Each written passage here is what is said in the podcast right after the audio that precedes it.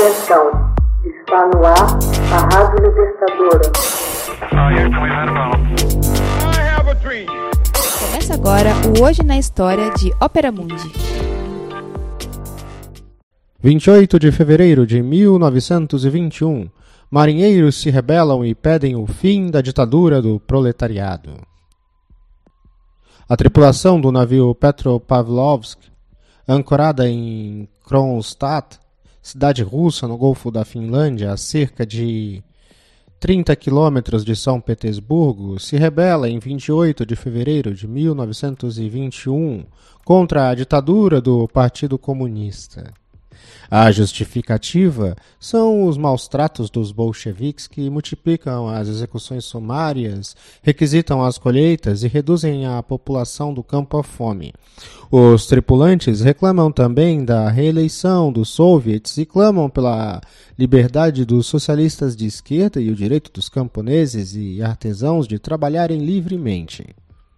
O grupo convocou uma terceira revolução após as de 1905 e 1917, lançando a palavra de ordem: Viva os soviets e abaixo os comunistas. No dia seguinte, a resolução de Petropavlovsk é adotada em Kronstadt. Os representantes dos bolcheviques são presos e um comitê revolucionário assume o comando da cidade. Esta comuna iria durar apenas 16 dias. Moscou ordena esmagar a rebelião. Os soldados do Exército Vermelho tomam a cidade de assalto, e após a redição e a fuga dos líderes para a Finlândia, é provocado um banho de sangue. Participaram diretamente da repressão o comissário de guerra Leon Trotsky e o chefe da polícia secreta Dzerzhinsky. O prestígio político de Trotsky foi severamente prejudicado pela violência com que a operação foi conduzida.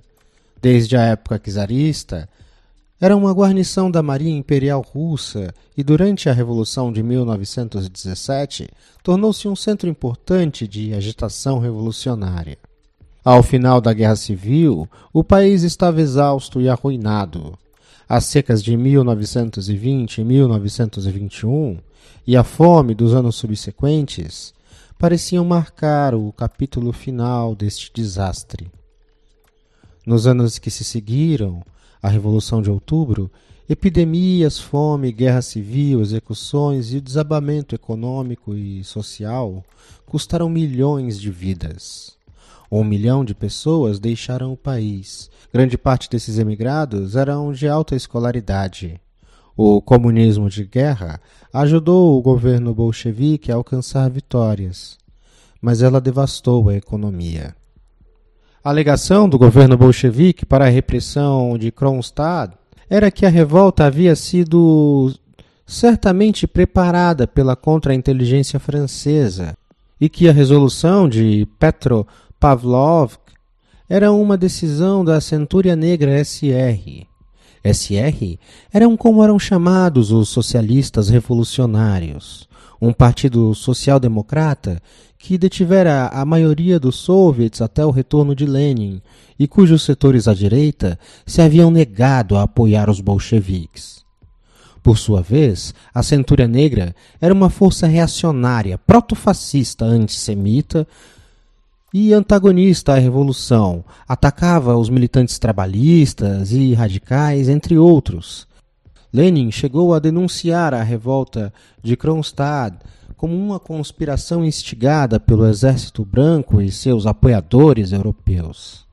Os marinheiros da base naval de Kronstadt há muito vinham sendo fonte de rebeldia e motins já tiveram lugar durante a Revolução de 1905 desempenharam importante papel a persuadir o czar Nicolau II a editar seu manifesto de outubro.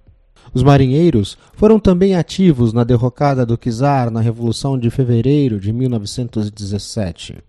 Um grande número deles era bolchevique e durante a Revolução de Outubro assumiram o controle do cruzador Aurora, zarpando em direção ao estuário do rio Neva e abrindo fogo contra o Palácio de Inverno. Números oficiais indicam que 527 pessoas foram mortas e 4.127 feridas. Estima-se que 8 mil pessoas, entre marinheiros e civis, abandonaram Kronstad e foram viver na Finlândia. Historiadores acreditam que o número total de baixas foi muito maior que este. Segundo Victor Serge, mais de 500 marinheiros foram executados por tomar parte na rebelião. Hoje na História. Texto original Max Altman. Narração e adaptação José Igor. Edição Laila Manuelle. Você já fez uma assinatura solidária de Opera Mundi? Fortaleça a imprensa independente. Acesse www.operamundi.com.br/apoio. São muitas opções. Você também pode fazer um Pix usando a chave apoie.operamundi.com.br. Obrigada!